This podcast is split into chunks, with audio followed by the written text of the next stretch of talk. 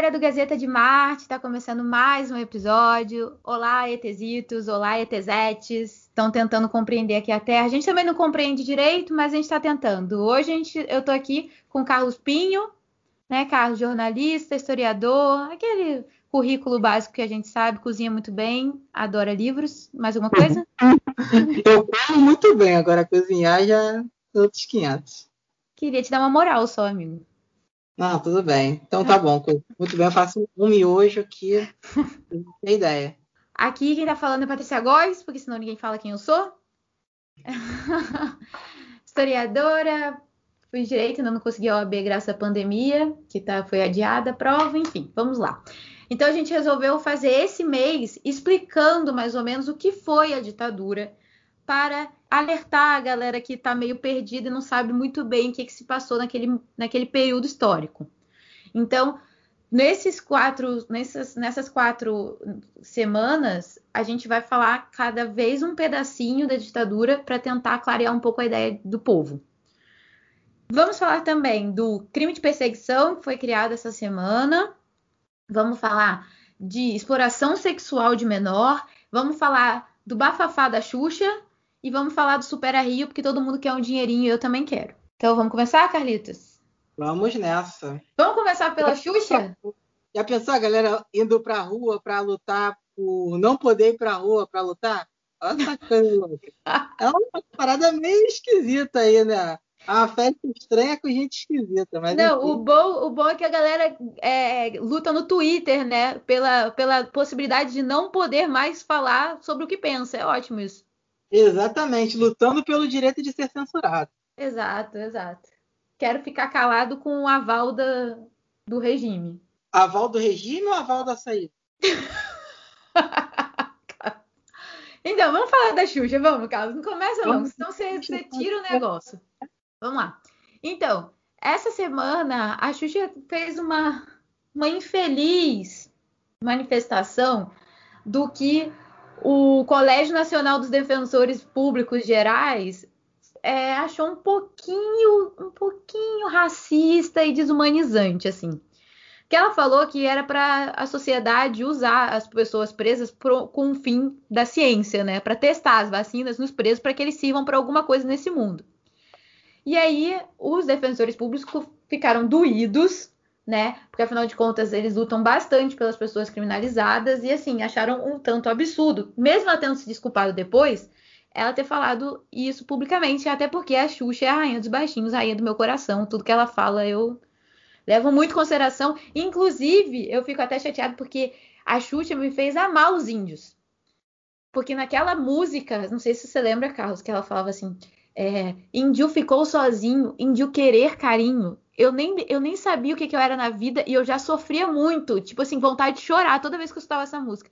Então, eu acho que ela é uma formadora de opinião e que ela, infelizmente, dessa vez, ela não foi muito legal, realmente. O que, que você acha, Carlos? Ah, Xuxa, né, cara? Que decepção, né, a Xuxa.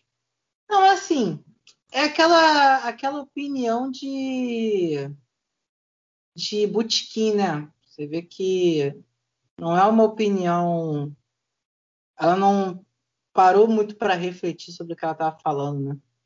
Saiu a primeira coisa ali que veio à cabeça dela, né? Daquela, daquele jeito bem bandido bom é bandido morto. Eu acho que assim, é, é uma é, é a opinião de uma pessoa que é, vive numa realidade que não é a realidade do, do dia a dia, né? Ela vive lá na opulência da vida dela e tal. Eu acho que quando a pessoa chega assim num, num patamar de, de vida, assim, de patamar financeiro, é, tem determinadas, é, determinados assuntos, a pessoa deveria ter humildade, assim, de não. Não tenho condição de falar sobre esse assunto, sabe? A não ser que a pessoa realmente ela se aprofunde sobre aquilo que ela for falar. Eu acho que é um caso, o caso da Xuxa tá de, dentro desse contexto, sabe? Acho que ela é, tem uma realidade de vida e tal que já não se conecta com a realidade nua e crua da sociedade. E aí você dá essa, esse tipo de opinião bravateiro com esse teor desumanizado da coisa, sabe? De você não pensar a questão como o delito sendo uma, uma etapa e, e que você cometeu e que você deva ser punido na força da lei e a partir disso você é, passar a uma etapa de reclusão, cumprindo a sua punição pelo período que for determinado que você cumpra, e a, a, esse período ser um período de é, reabilitação para quando ele findar. Vamos discutir uh, se o sistema prisional brasileiro dessa condição, sabe? Ela estava, acho que, dando, falando para TV Alerj, sei lá, acho que era isso. Era, era isso, era isso. Aí, de repente, pô, a mulher tá dando entrevista pra TV Alerj, querendo dar opinião de programa do Ratinho. Era uma live, era uma live. Eu acho, Carlos, que ela veio no bom e velho senso comum daquele mais chulé que tem. É, e, e depois pensou e falou: Meu Deus, olha o que, que eu falei. Não devia ter falado isso. Exatamente, foi show de senso comum. Mas, tipo, é. ela tava dando entrevista pra TV Alerj, sabe? Então, assim, você vê que ela não está preparada para dar aquele tipo de entrevista, onde ela deu aquele tipo de entrevista. E, e porra, teve ela chamar a Xuxa. Pô, tanta gente para chamar, vamos chamar aí um cientista político aí, um, um sociólogo, alguma coisa assim, para discutir essas questões densas, né? Não a Xuxa. A Xuxa você pode chamar para discutir Star, é, é, discutir se ela vai apresentar o próximo The Voice ou não. Ah, mas é... para, eu acho que ela tá trazendo um monte de bandeira legal. Eu acho que ela deu uma escorregada nesse mesmo. E que, cara, infelizmente a gente tem que a gente tá em constante desconstrução. Eu me incomodo agora com essa, com essa palavra depois do, do Big Brother, mas é verdade mas ela está trazendo é, questão da adoção, homossexualidade e também traz a questão animal também, vegetariana, não sei o que, traz umas pautas bem legais. Mas nesse realmente ela cagou no pau. E aí, é, o, que, o que, que o Colégio Nacional aí dos Defensores falou é que as pessoas criminalizadas pelo sistema de justiça estão sujeitas às consequências e penas previstas em lei. Discursos e pensamentos que contrariam este parâmetro reforçam a atual situação da completa violação de direitos do nosso sistema prisional. Então, assim, Lembrando que já foi, já foi decretada em arguição de descumprimento de preceito fundamental número 347 o estado de coisas inconstitucional em que vivem as pessoas encarceradas. Então, além de sofrer a pena de privação de liberdade, que está prevista na lei, eles sofrem com é, situações vexatórias de revista íntima, é, ele passa por completa ausência de salubridade, de serviços básicos de saúde, fornecimento de medicamentos, itens básicos de higiene, fornecimento de água, assim, uma superlotação que todo mundo já sabe. E aí vem mais uma pessoa reforçando algo desse tipo, é retirar completamente a humanidade das pessoas privadas de liberdade que já são, que já é bem caótica a situação. Então, realmente, ela fica difícil defender a Xuxa. Eu, eu amo a Xuxa, mas fica difícil. Eu acho que assim, ela tem o tempo de carreira lá dela, ela sabe o peso do, do que ela diz, sabe o, o, o impacto que o, o que ela diz tem. Por mais que ela tenha sido é, criticada e semi-cancelada aí na internet e tal, e tenha se pronunciado agora, pedindo desculpas pelo que ela disse, sei lá não consegue sair da minha cabeça que isso é o que ela acredita mesmo, sabe? E, tipo, ela não vai chegar e vai falar, ah, eu é isso mesmo que eu acredito, viva com isso e quem concorda, concorda, quem não concorda, paciência. Logicamente que ela vai chegar e vai falar, ah, me desculpa, não queria dizer, não sei o quê. Tá aquela situação lá do racismo reverso da Ana Maria Braga. Será que realmente, depois que ela foi tão criticada nas redes sociais, depois que várias pessoas falaram, gongaram e tal. Aí ela vem no dia seguinte, pede desculpas e diz que realmente estava equivocada, que ela foi informada que aquilo não era aquilo que ela disse, que racismo reverso não existe, que várias é, intelectuais. Porra, em um dia ela leu de Djamila Ribeiro. Ela leu aquele outro menino, esqueci o nome dele, que dá entrevista pra caramba também. Sabe? Em um dia ela leu tudo isso, será? Entendeu? e, e, e para poder dar entrevista para para poder dar entrevista, não, para poder se pronunciar, é, é, é. Silvio de Almeida, Silvio de Almeida. Silvio de Almeida. Leu toda essa galera em um dia, menos de 24 horas, na verdade. Ela leu todo mundo em menos de 24 horas para poder se arrepender do que disse e falar que realmente ó, não existe. Eu estou agora de, de propriedade de vários autores aqui, li vários e tudo mais em menos de 24 horas. Então, um recorde, é um recorde. É um recorde. Então, assim, essa galera é muito ligada na imagem e em não ser cancelado. Hoje, hoje eu estou até lendo algo nesse sentido hoje, né?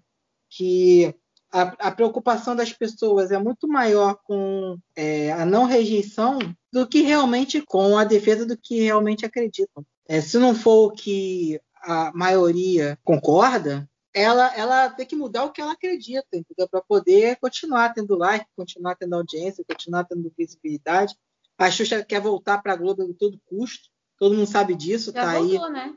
Tá, é, acho que agora vai, vai, vai fazer algo no Multishow, né? Não que ela precise, né? Mas a, acredito que em termos de carreira ela queira continuar aí na, nos holofotes e tal. Financeiramente, acredito que ela já poderia parar e viver aí o, o, uma vida na babisca aí eternamente sem precisar trabalhar. Mas ela ainda quer ter isso para a carreira dela e tal.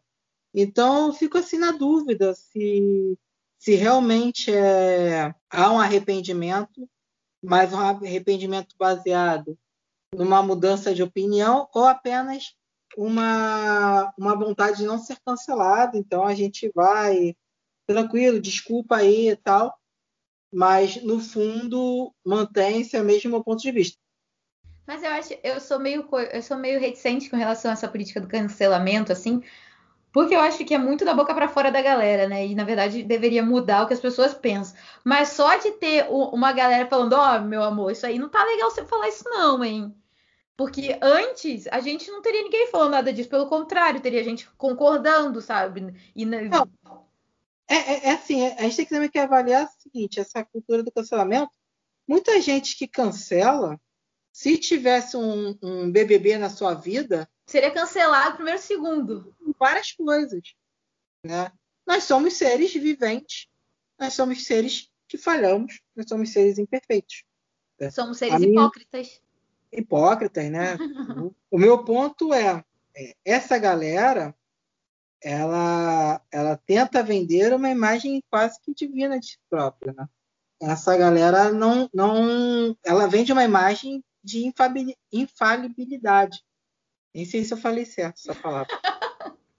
Ela vende essa imagem, pode ser cancelada aí, vai ser outra coisa. meu, meu, meu, a minha dicção foi, acaba de ser cancelada. Mas é, essa, essa galera, né, é, é, artistas, né, e tal, eles tentam cada vez mais vender uma perfeição que não que não existe. Porque você tem ali, antigamente, você tinha uma, uma, uma, uma venda de, de perfeição muito mais voltada para a imagem. Você pega as divas do cinema, Audrey Hepburn, e etc, etc, etc, Mary Moore e tal.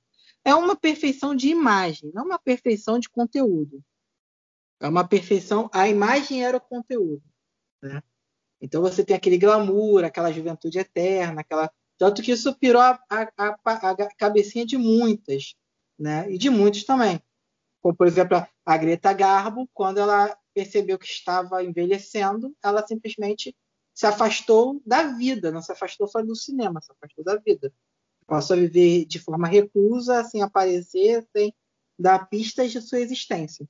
Hoje, você não só vende a perfeição da imagem, você vê o Instagram, né? aquele Photoshop bonito, Nossa. aquele filtro maravilhoso. eu tal. me olho sem, sem filtro e fico, ai, meu Deus. Então, você vê aquela coisa, perfeição, aquela imagem perfeita, né? Mas a vida é perfeita, né? É a vida, a vida perfeita, mas não é só a imagem, né? O discurso também você tenta passar o discurso de perfeição. Não à toa no BBB teve a, o, a corrida armamentista de quem era o mais politizado, o mais desconstruído de todos, né? E aí nessa corrida dessa galera achando que ia vencer o mais desconstruído, eles meteram os pés pelas mãos, porque é, acharam é. que desconstrução é você, tipo, chegar e ver a coisa errada, cancelar. É, não, aquela pessoa, a gente tem que destruir aquela pessoa. Mas é isso, entendeu? É, é uma. É um, hoje se vende também a, a, o discurso, né? Então, quando, quando uma pessoa que vende é, é, essa infalibilidade do discurso, como a Xuxa vende. Caraca, tu é ousado mesmo, hein? Usou a palavra de novo, tu é, tu é, é bom. É, para tentar me recuperar do cancelamento. né?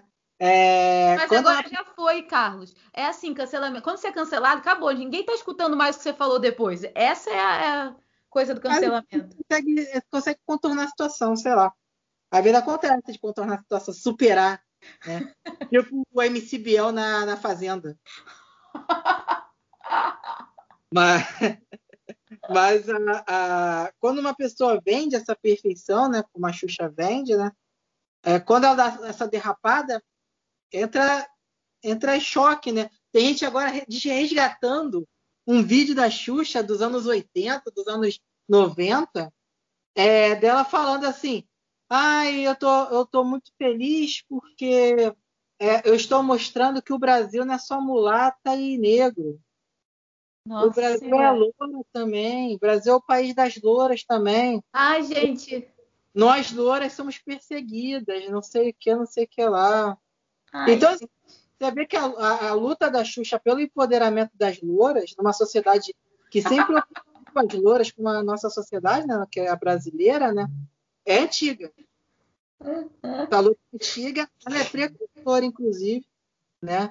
É, é, precursora de tudo, precursora até de hoje, porque eu não vejo nenhuma loura aí, nenhum movimento das louras.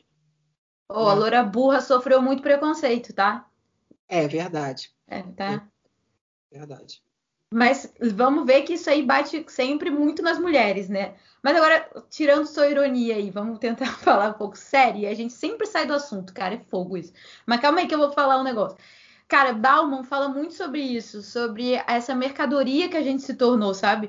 Essa vida perfeita, com um discurso perfeito, com, com os pensamentos, atitudes. A gente acha que é super legal que a gente está sendo aprovado, e na verdade a gente está tá se tornando cada vez mais mercadorias. E mercadoria é uma coisa que quebrou, você joga fora. Contrário Sim. de pessoas normais que têm defeitos e que conquistam outras pessoas, mesmo com defeitos, você cria laços. E aí você torna, pode tornar, não eterno, porque eterno fica mais difícil, mas assim, co coisas mais duradouras são construídas quando você mostra que tem defeitos. Você não precisa Sim. ser o mais idiota de todos, por favor, né? Mas você, ser, você tentar ser o mais perfeito, aí o Big Brother é a prova disso. A galera quis tanto mostrar que, nossa, estamos aqui, so, somos tão maravilhosos na desconstrução do, do ser que não dá, soa falso. Ninguém é isso tudo.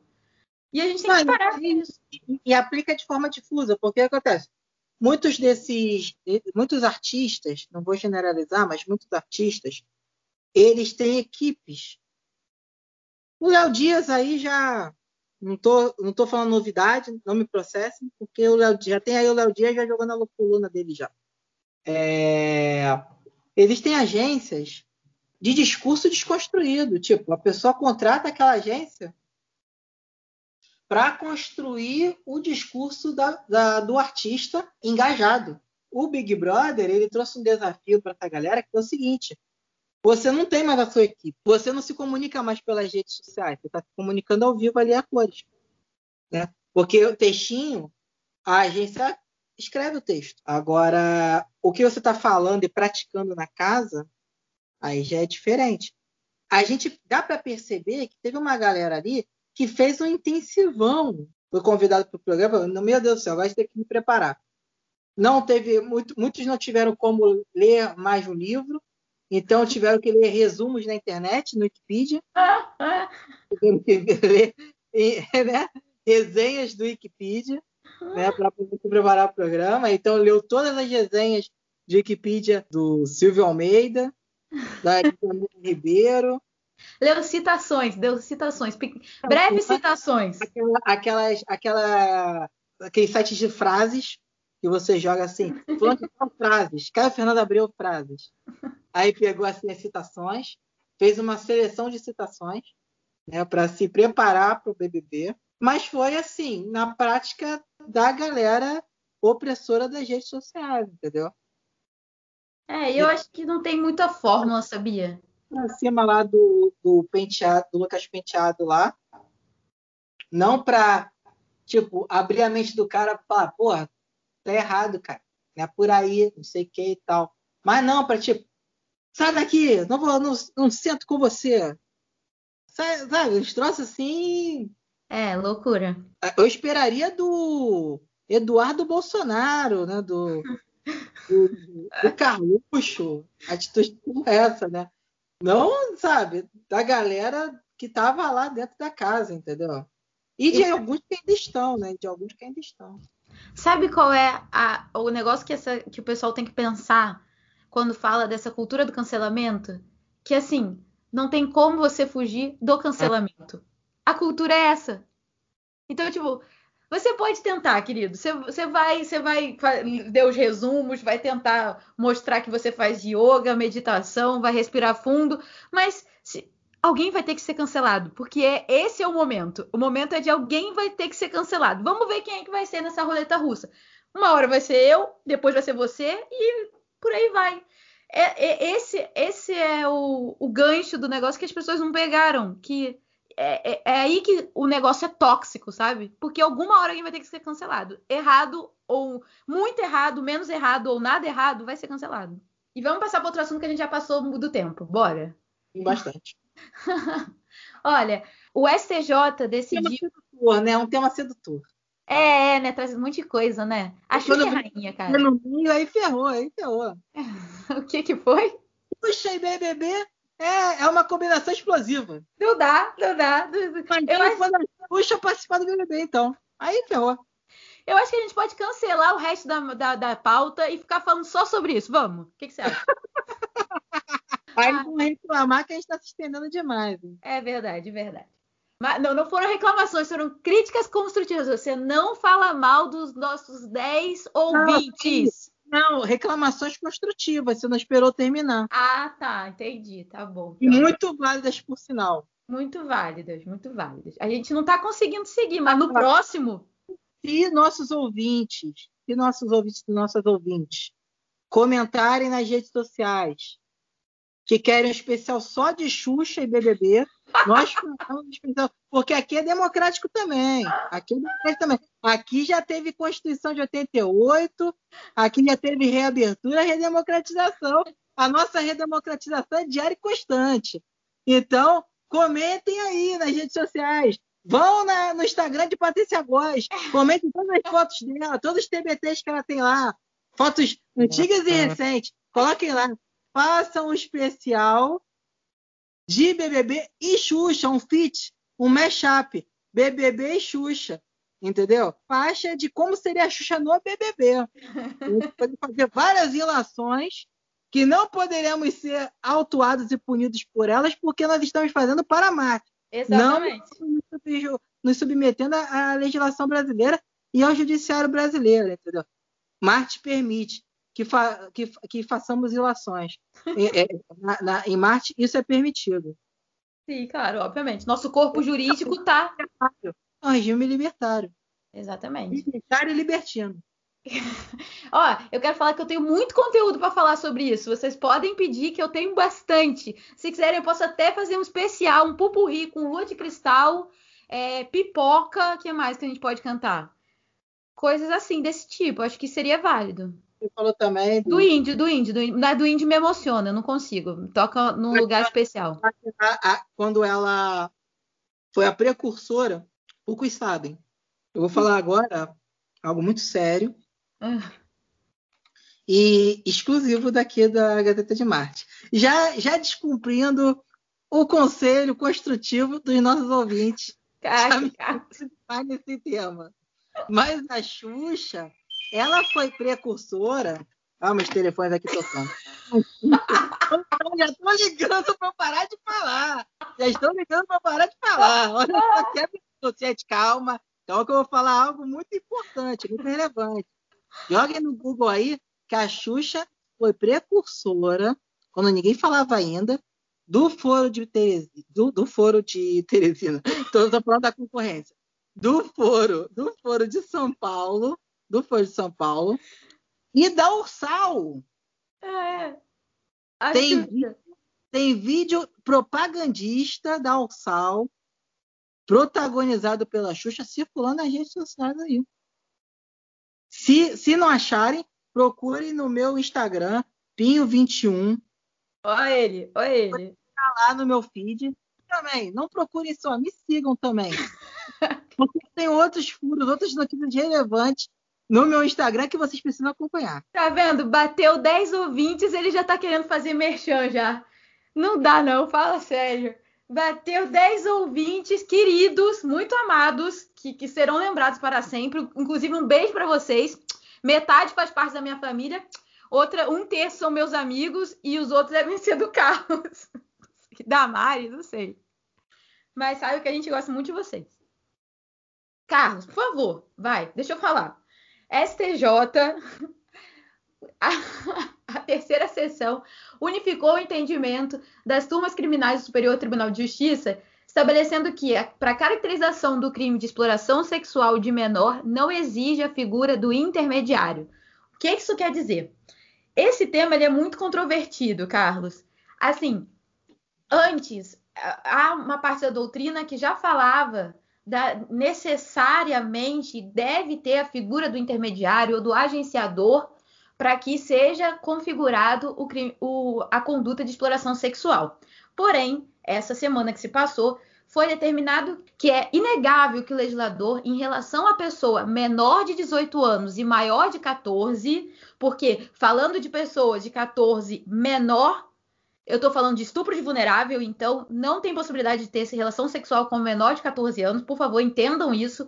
Não interessa se você namorou, se você construiu uma, uma convivência, um relacionamento. Para a justiça, é claro. Se não chegar na justiça, não tem problema, né? Mas para a justiça, relação sexual com menor de 14 anos é estupro de vulnerável. Tá? Presunção absoluta. Mas com relação a menor de 18 anos e maior de 14, eu tenho uma presunção relativa de vulnerabilidade. Então, nesse caso, para configurar a exploração sexual, eu não preciso, não preciso mais da figura do agenciador. No momento que eu tenho relação com um, eu tenho exploração sexual é, de um, dessa nessa faixa etária, ele já é visto como mercadoria, independente da existência ou não de um terceiro explorador. O que, que você achou dessa decisão? Acho que é uma decisão importante, é um passo importante que, que foi dado, né? É, o judiciário tem dado alguns passos importantes aí no, nos últimos tempos, né? Não tanto na questão do governo federal, né, da, da, de desmandos do governo federal, mas nessas outras questões, né, tem dado passos bem importantes. Acho que esse é um deles. É, a minha dúvida sempre nessas decisões é como isso vai ser aplicado e como ah, esses, esse, essas transgressões serão punidas, né? Porque a gente, uma das grandes mazelas do país é a, é a exploração sexual infantil. É algo que é latente aí cada vez mais na nossa, nossa sociedade. É, em momentos de crise, isso fica ainda mais exposto, né? Porque ah, as, as pessoas ficam mais vulneráveis a, a recorrer a, esses recursos, né, é, como último recurso. Né. Não falta gente, infelizmente, que vem para cá com esse objetivo.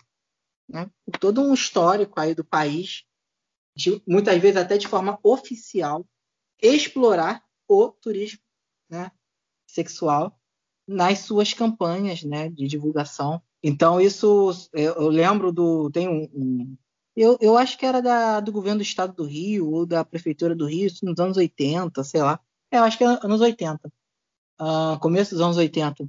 Que, que foi contratado o Arnold Schwarzenegger para gravar o vídeo de divulgação de divulgação do Rio de Janeiro como ponto turístico, né? Como né? divulgação do, do Rio lá fora, né? As coisas legais que, que, que o Rio tinha, né?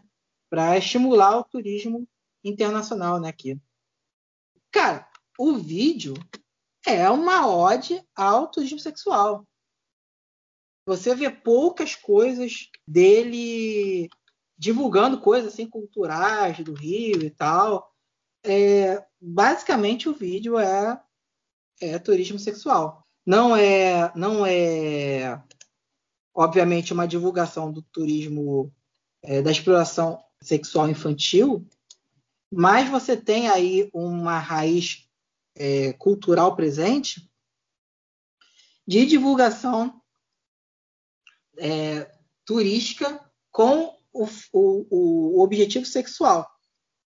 E uma coisa acaba puxando a outra. Então, é, não, não, essa decisão não vai resolver a situação, porque a gente.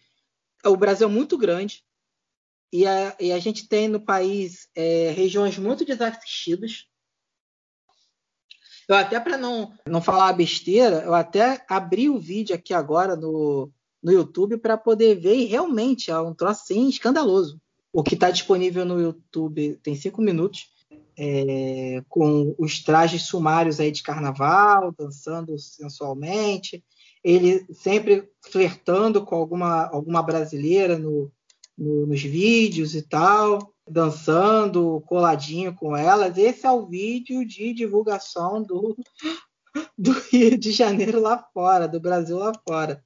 É algo assim bem bizarro. Isso dá a tônica do que foi disseminado né, é, no Brasil durante muito tempo. Então, para você quebrar essa lógica, vai levar muito tempo ainda para você quebrar essa lógica. Ainda mais num país grande como o Brasil, com muitas áreas desassistidas, principalmente no norte e no nordeste. É verdade. É, com, com localidades assim paupérrimas, em que o poder ou inexiste ou age de forma conivente, explorando também essa financeiramente essa essa prática, né? Ou no mínimo sendo usuário, né? Da dessa atividade.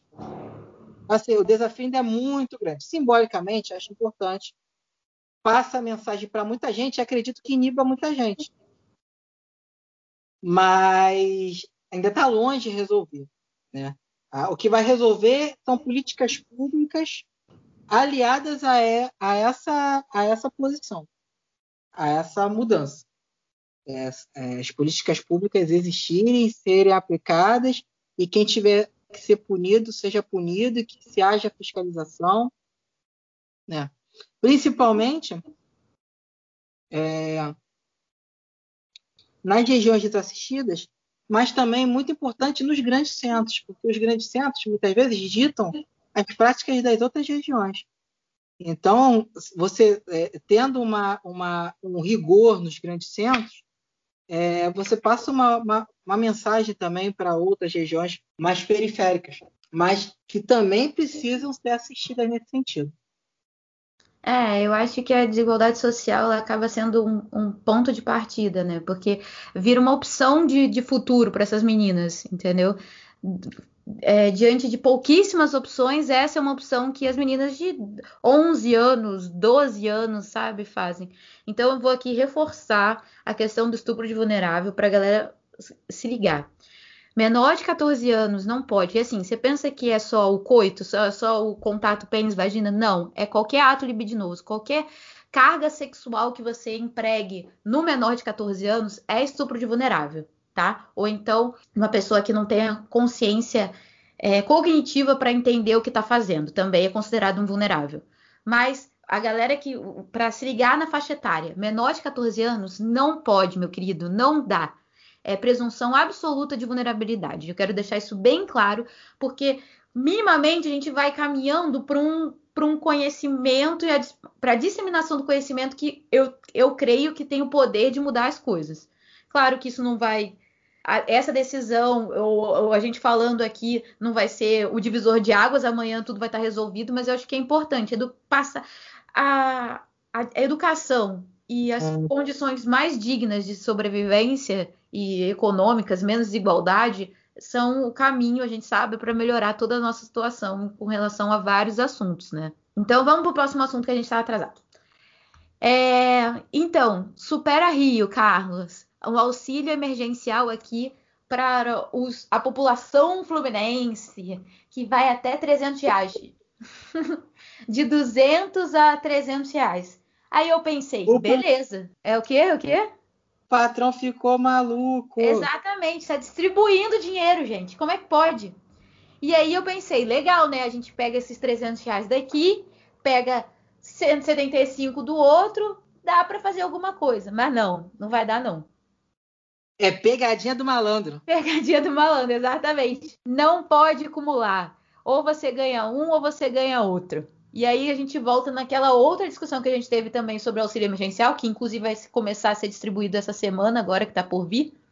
É, na primeira semana de abril já vai começar, que é a quantidade ridícula, né? A quantia completamente irrisória que não dá pra gente contar nem para comprar uma cesta básica. 300 reais é para comprar uma cesta básica, ok. Mas a gente não vive só de cesta básica, né? É melhor que 175, mas. E também, e, e, aí esse Super Rio também tem outra coisa. Tem crédito de até 50 mil para microempresas e autônomos. Eu não sei, ainda não está definido que, qual é o banco que vai fazer isso. Provavelmente deve ser a Caixa, né? Não sei, o Banco do Brasil, não sei. Mas, e também não está falando aqui os requisitos dessa, dessa lei aí que fala do Super Rio. Mas se for uma coisa democrática, né, se não for só para aqueles que já têm para caramba para conseguirem mais, como acontece geralmente aqui no, no, nosso país, né? Eu acho que seria uma boa, né, liberar crédito para o microempresário que segurando esse negócio de lockdown tá difícil. É, o problema é que a, esse crédito também é tão difícil de pegar, é tanta burocracia. Exatamente, exatamente. A, a burocracia é um entrave assim imenso no, no país e muitas coisas acontecem assim de uma forma tão estranha que a gente não consegue entender direito, sabe? E aí a gente fica sem saber explicar para os marcianos, porque também a gente não consegue entender direito determinadas coisas. Né? A gente até suspeita, mas a gente não consegue entender né? muito bem. E essa questão do crédito é uma delas, sabe? É, é muito, muito, é muito difícil. E de repente, eu tenho muitos amigos empresários que é, ano passado tentaram linhas de crédito aí, de AGI, de, de outros, outro, outras vias também. E, nossa, pouquíssimos conseguiram, pouquíssimos, pouquíssimos. O que funcionou bem foi a, a o auxílio da, da redução salarial, é. É, composta com o governo. É, esse funcionou muito bem. Houve um, um, um incremento do governo na, no salário dos trabalhadores durante uma complementação, ali, né? Uma complementação.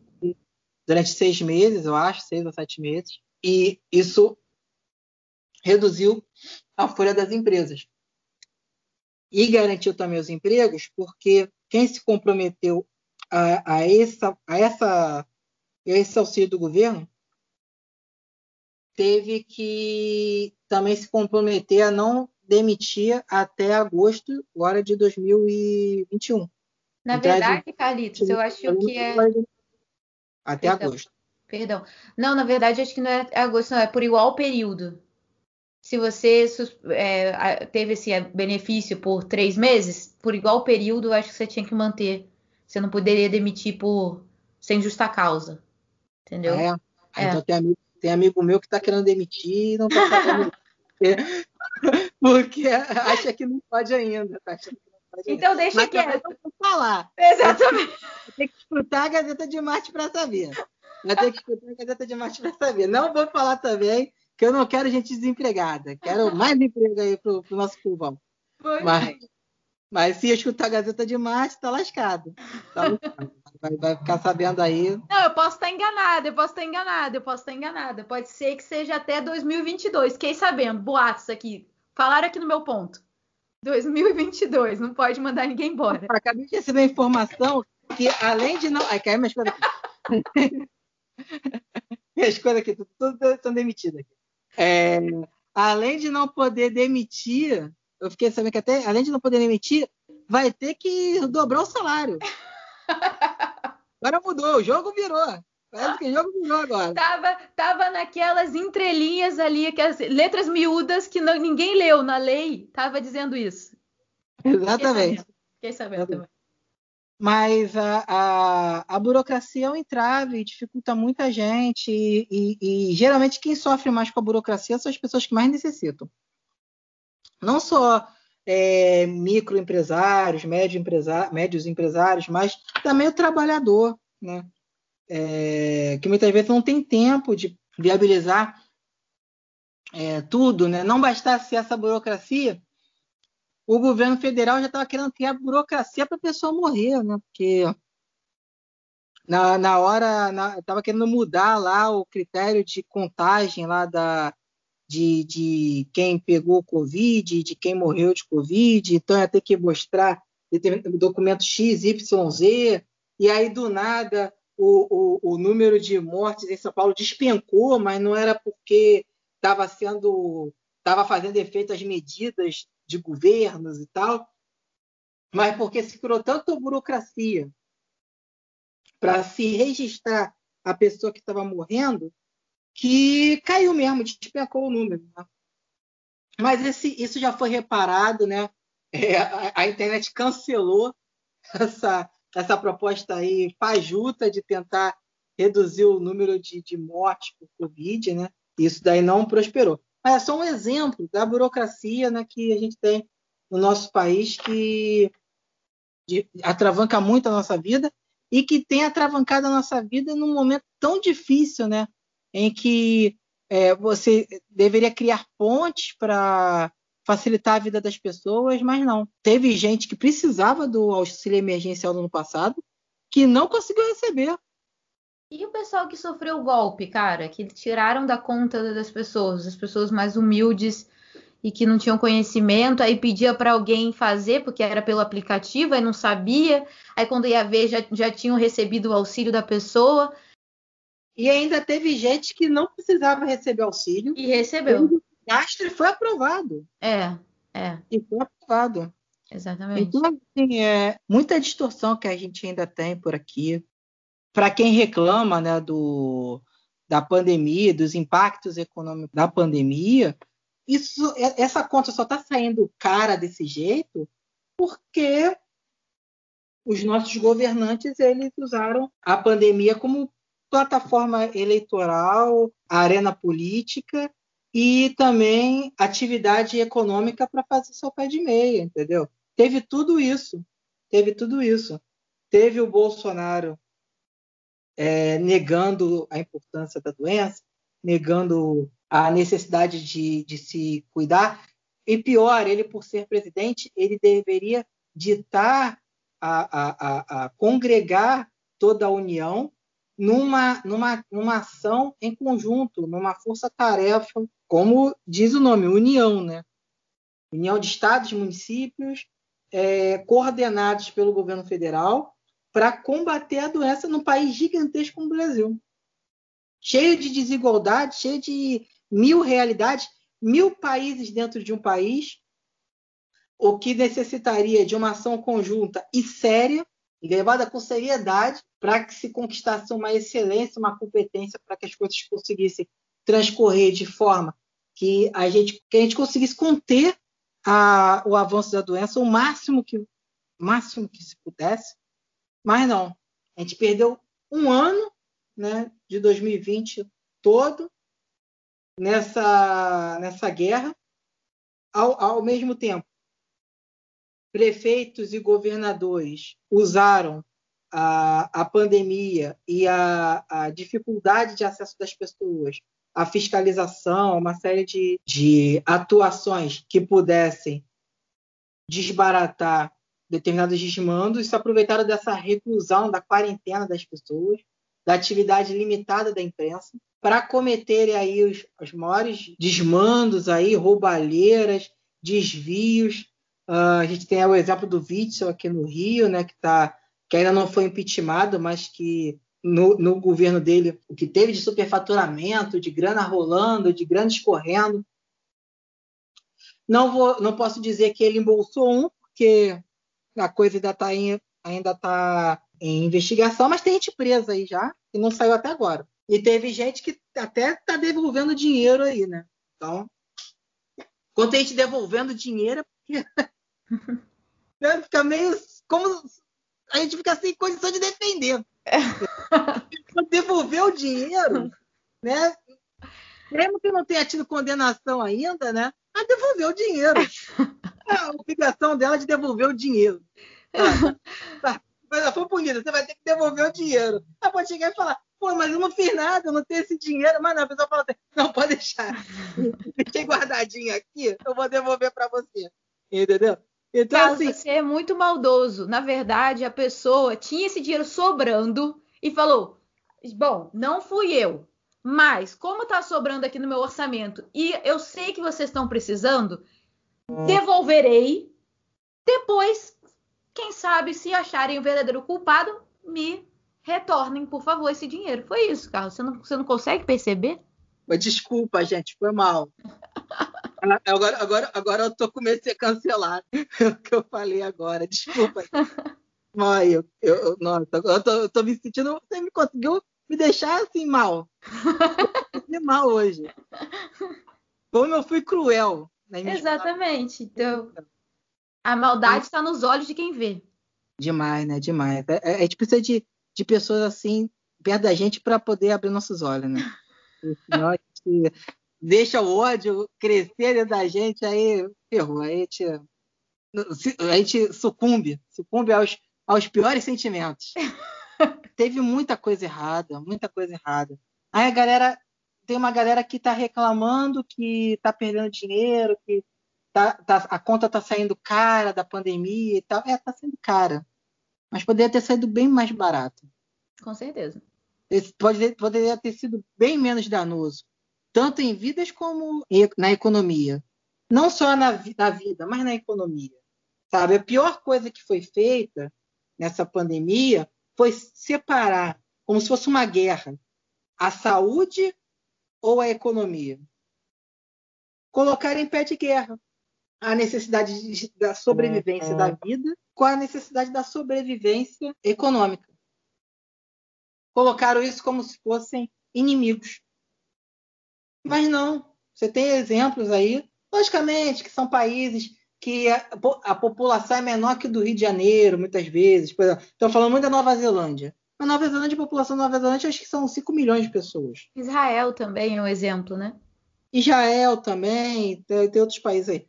Mas será que a gente não tem como aprender nada com essa galera? Sabe? Ah, mas são países, são países é, é, ínfimos perto da, da, do apogeu do, do Brasil e tal. Mas, gente, a gente tem municípios, prefeituras, a gente tem governos de estado. Eles não poderiam agir como coordenados pelo governo federal. Eles não poderiam agir como, por exemplo, o, o Rio de Janeiro agindo como uma Nova Zelândia, São Paulo agindo como uma Nova Zelândia, Rio Grande do Sul agindo como uma Nova Zelândia. Logicamente que o país é muito grande e complexo, mas não, não vamos comparar países, mas vamos comparar modelos, coisas que foram implementadas e, e, e fazer tudo em conjunto. Mas não, não. Houve uma separação. E muitos nesse meio tempo se aproveitando né, para encher o bolso também. Sabe? Então foi tudo junto. Foi o, o, o, o momento, o momento em que, que teria que a, a provocar uma reflexão nas pessoas, uma, uma união e, e, uma, e colocar de lado diferenças o que, o que você tem de pior para poder deixar aflorar o que você tem de melhor para que todos nós para que todos nós pudéssemos nos salvar no fim das contas e salvar o máximo de vidas possível não o pessoal aproveitou o momento para mostrar o que tinha de pior sabe? foi um show de bizarrice 2020 que não está no gibi não está no gibi. Está se prolongando por 2021. Por mais que você tenha já a vacinação, mas essa vacinação também problemática. Você tem aí um ministro da Saúde que, mal ou bem, tem um discurso que não é o discurso do Pazuello, né? contraditório do Pazuello. Até porque nem dá mais, não tem mais espaço, né, o Carlos? Não tem mas, como. Mas pro Bolsonaro, né? Não, mas até o próprio Bolsonaro não tem mais espaço para. A gente está vivendo o pior da pandemia, a gente, tá, a gente conseguiu bater todos os recordes. Enquanto a galera está se recuperando, a gente está aí na mas... possibilidade da terceira onda. Mas ainda assim, você ainda vê o Bolsonaro falando: é, é que o que resolve as medidas preventivas, né? O que, como é que ele vai falar? Falando que, que o confinamento, o isolamento social é, não é a solução, que só vai matar, mata, mata, mata as pessoas de fome. Mas né? como é que ele vai falar que o que salva é a vacina se ele recusou vacina? Se não tem vacina para todo mundo. Ó, gente, o que salva é vacina. Mas então, vacina? Então, não comprei. Na hora que eu tinha que comprar, não comprei. Vai demorar pra caramba para chegar a vacina. Vocês não vão poder ficar em casa porque eu também não vou pagar para vocês ficarem em casa ganhando uma quantidade razoável de dinheiro. Então eu tenho que falar isso, porque eu tenho que rodar essa economia, porque daqui a pouco não vai, os privilégios dele ele não vai conseguir manter. O discurso dele vai ser sempre o mesmo, com leves variações para atenuar, dependendo de, de, da semana, se ele está de bom humor ou não. Ele afrouxa e, e, e estica a corda de Exatamente. acordo com o balanço das ondas. Sim, então. Vamos falar do outro assunto, pelo amor de Deus. Olha só o tempo. Olha lá. Cara, ele não consegue. Esse podcast tá bom, hein? Olha só. Você viu? Podcast. Essa semana, o crime de perseguição. Você, Carlos, quero saber sua opinião sincera. Você fica stalkeando a galera por aí? Você. Dá, é porque na sua época não era esse verbo. Você fica fuxicando a vida das pessoas. Olha isso, na minha época. Olha só. Que atrevimento! Porque que agora audácia. existe esse crime. A Lei 14.132 tro trocou o que era antes uma contravenção penal, ou seja, não era crime, era uma coisa de menor potencial ofensivo, do artigo 65, que era super ampla, e aí trouxe também esse crime que também da mesma forma é super amplo, que eu não, para falar a verdade, eu não entendi direito o que que vai abranger isso aí que está dizendo assim: o artigo trouxe o artigo 147A, perseguir alguém reiteradamente e por qualquer meio, ameaçando-lhe a integridade física ou psicológica, restringindo-lhe a capacidade de locomoção ou de qualquer forma invadindo ou perturbando sua esfera de liberdade ou privacidade estão falando que é especialmente para a galera do, da Lei Maria da Penha, ou seja, para evitar esses crimes de gênero, né? Tanto que é causa de aumento de pena de metade da, da pena determinada que seja contra mulheres por, por questão de gênero. Mas pode me falar que eu sou da teoria da conspiração, todo o podcast eu tenho que falar isso. Mas não bateu na sua cabeça aí não isso ser utilizado por contra protestos políticos? Porque ele fala aqui invadindo ou perturbando sua esfera de liberdade ou privacidade. Sabe, perseguir alguém reiteradamente ou por qualquer meio. O que, que é qualquer meio? Entende? Dado o contexto de que estão trazendo a lei de segurança nacional para o nosso cotidiano, algo que já estava mortinho lá, quietinho, que a gente nem usava mais, vem um crime como esse, no momento como esse, Sabe, eu fico com a pulga atrás da orelha. Me desculpa aí, galera de Marte, que não tava pensando nisso, mas isso me passa pela cabeça, cara. É, isso, isso inevitavelmente vai passar, né? Isso inevitavelmente vai passar. Tem algumas. Essa, essas questões, né? É, eu acho que ainda tem que ser muito debatido, né? A gente fez um. A gente gravou um podcast aqui falando sobre a questão lá da Alexandre Moraes, uhum.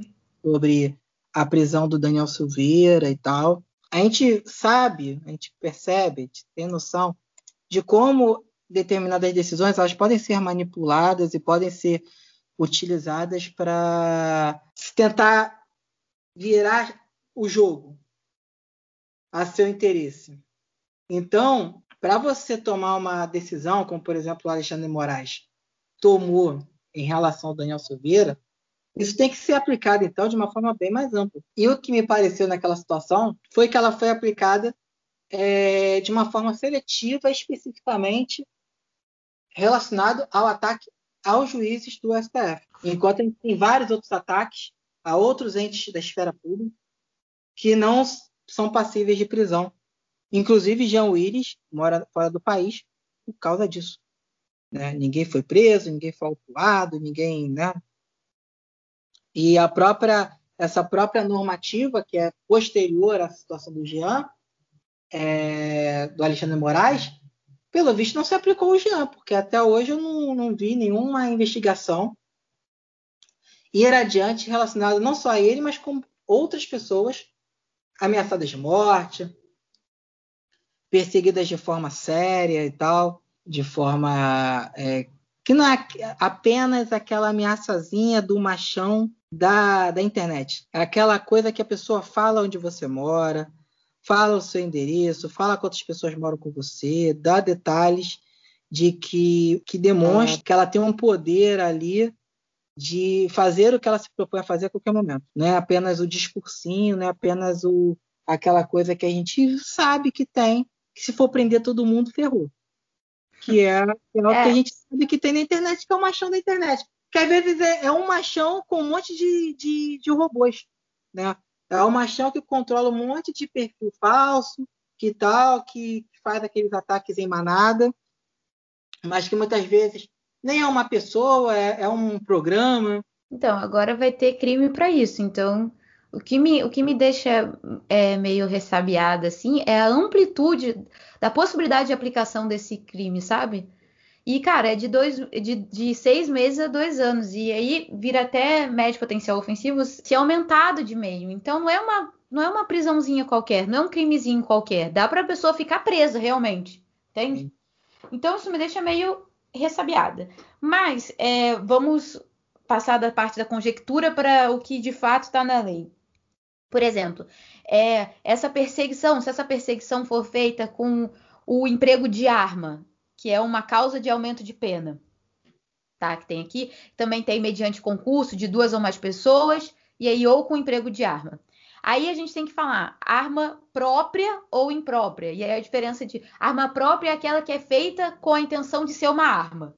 Então, uma, um revólver, obviamente, é uma arma. Mas a arma imprópria seria aquela que não vem com o intuito principal de ser arma, tipo uma faca de cozinha. O intuito principal da faca de cozinha não é enfiar na sua barriga, é cortar o pão. Mas o que acontece, por exemplo, se o emprego dessa arma de fogo é a pessoa tem o porte ou não entende ou não tem o porte. Então caberia nesse caso concurso de crimes.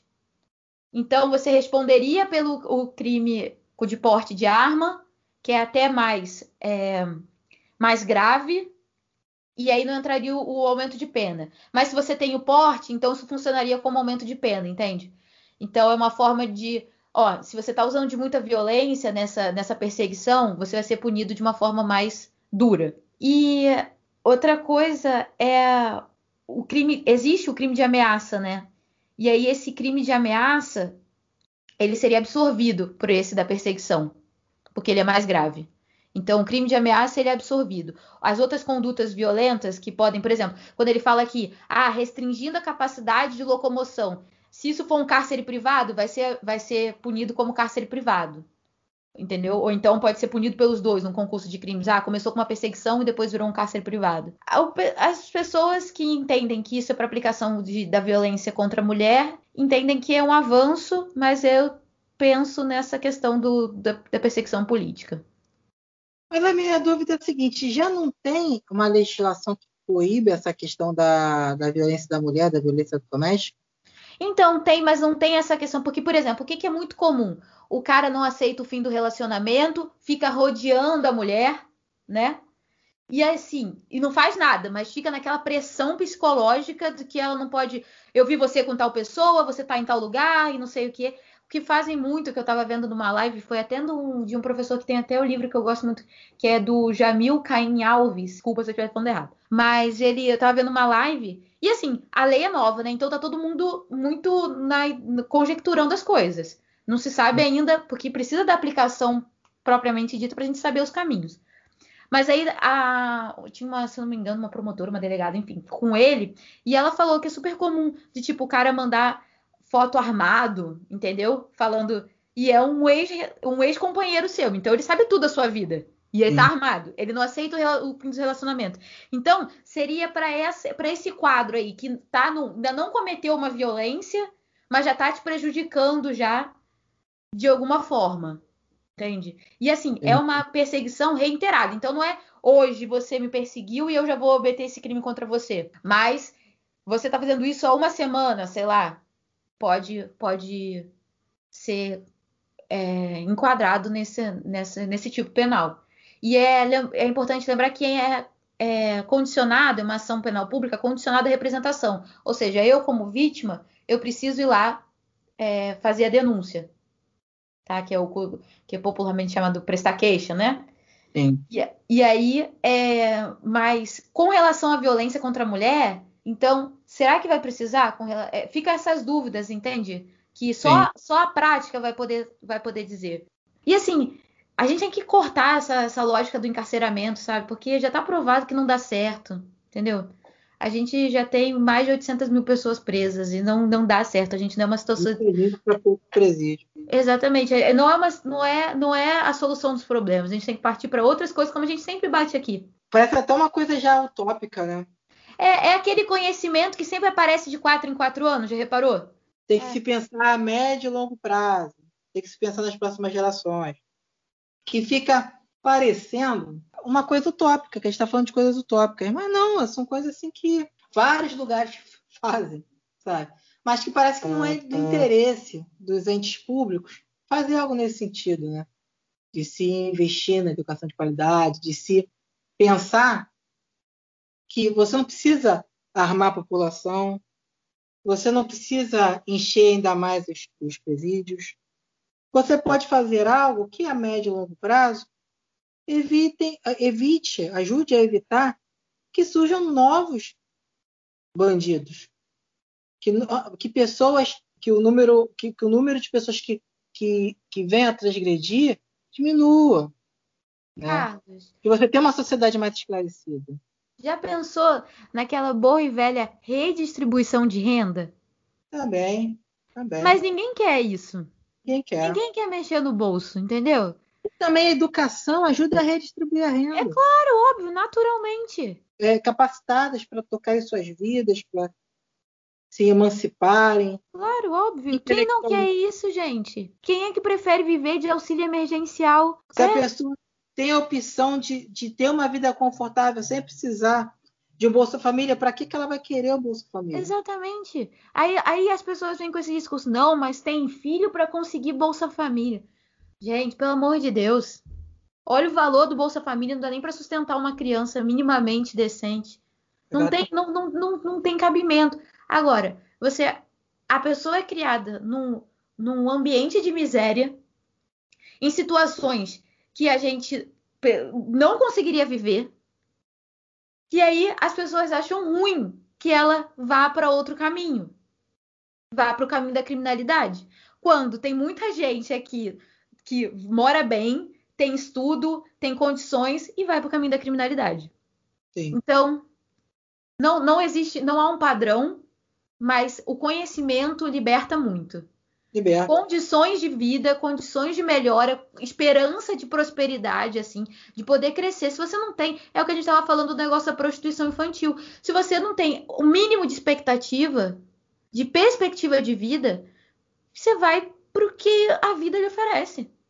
E a vida te oferece, se é na comunidade, é o envolvimento com tráfico, a vida te oferece a prostituição infantil, no caso das meninas, nas estradas, o mito da, do capitalismo e da democracia é, é, muito engraçado, né? Porque a gente acredita na meritocracia, a gente acredita na possibilidade de crescer, mas a gente não vê que para certas pessoas a possibilidade de crescimento é, é mínima.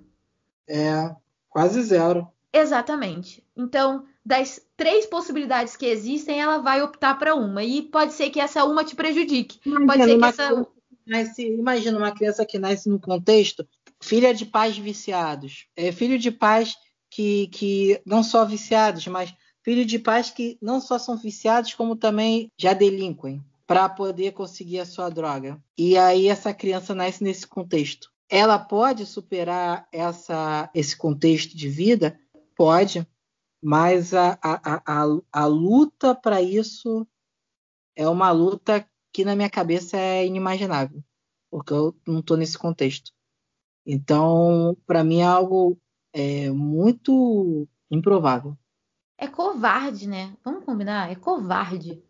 Essa, essa tese da meritocracia é uma tese que, pelo menos para o Brasil, não, não se consolida muito, não. Ela pode se consolidar em algumas camadas da sociedade, em que todos tenham as mesmas condições né, de desenvolvimento.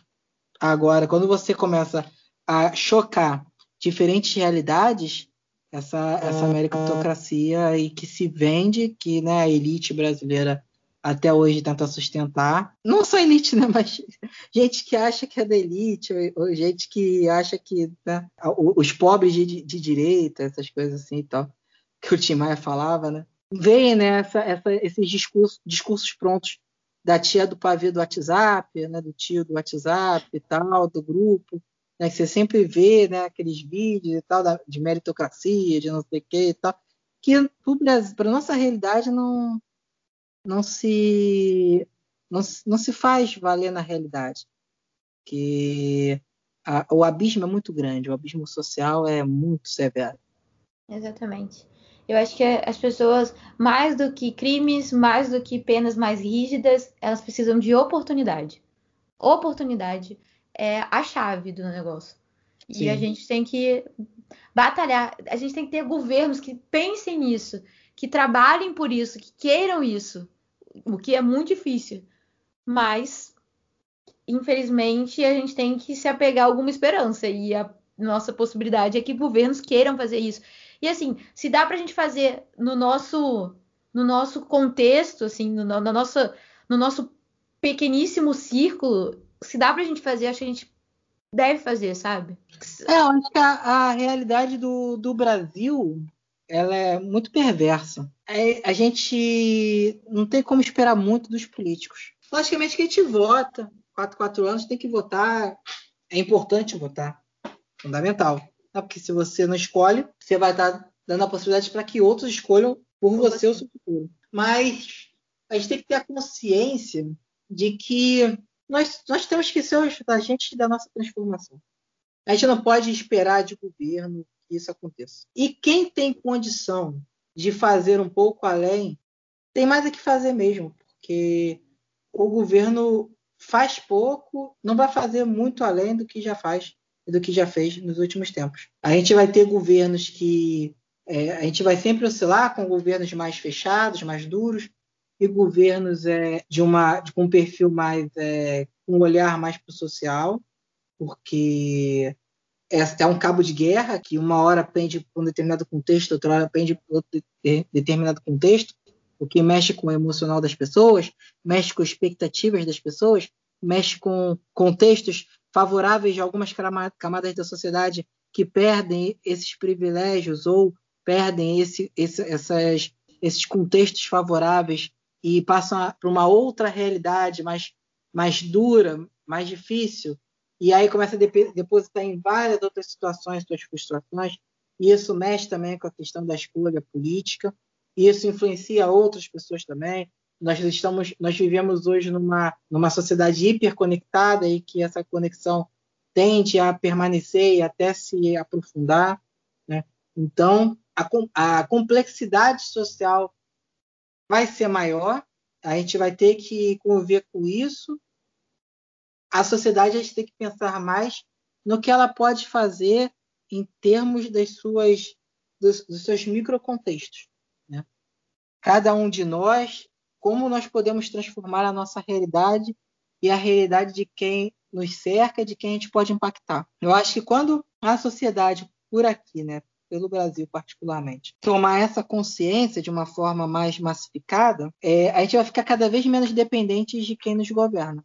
Porque o brasileiro, ele, ele, ele se a gente for parar para ver, com todos os problemas do nosso país e com todas as, é, todas as mazelas mais latentes que a gente está vivendo, né? dessa cisão social provocada pela política, é, de todas as bizarrices que a gente tem assistido, de, de determinadas, determinadas pautas que viviam no subterrâneo da sociedade, ou que nem faziam parte tanto do imaginário coletivo e que hoje fazem parte, apesar disso tudo, o brasileiro é um povo muito solidário. E essa solidariedade não foi ensinada na escola, porque muita gente que faz parte dessa rede de solidariedade nem escola teve, entendeu? E muitas vezes os que menos têm são os que mais repartem. E então é isso que me dá esperança de que, independentemente do projeto A Crise da Educação, como diz Darcy Ribeiro, é um projeto, não, não uma tragédia, é um projeto. Apesar desse projeto já antigo,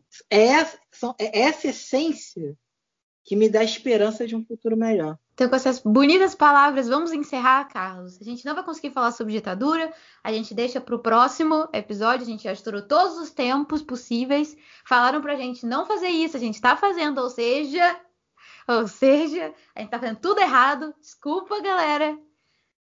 ETzitos e ETzetes. E nós somos seres humanos e erramos também. Por favor, assim não cancelem. Xuxa errou, nós também erramos. Dizem, inclusive, que o Nego Di tá errando até hoje. Cara, tá vendo? Ele não consegue, gente. Alguém tira o microfone desse homem. Beijo, gente. Mais um episódio. Fico, conto com vocês para compartilharem, divulgarem, né? Conto com você também, tá, Carlos, para divulgar e compartilhar. Sim. Tá bom? Porque a audiência de Marte a gente não consegue computar, mas a audiência daqui a gente consegue pelo aplicativo. Então, por favor, ajudem a gente. Ajudem. E confiram as dicas do Pinhão. Beleza. Então, manda beijo logo, Carlos. Beijo para todos. Uma ótima semana. Tudo de bom. Vamos em frente. Até a próxima. Estou beijo. muito ansioso pela próxima edição. É, ó, vai ter ditadura, tá? Falamos bastante, mas estou muito feliz. Vai ter ditadura no próximo, no próximo episódio, hein? Promessa é dívida, pode ficar tranquilo que vai ter. Nem que seja ditadura e Xuxa, no, e Xuxa e BBB. Mas vai ter ditadura, podem ficar tranquilos. Beijo. Calma, gente. A gente vai falar da ditadura. A gente não vai instaurar uma ditadura. Não. Nem, nem no Brasil, nem na Terra. Tá? Por favor. A gente vai falar sobre ditadura na próxima edição. Exatamente. Beijo, gente. Tchau, tchau. Até o próximo episódio. Valeu, Gazeta.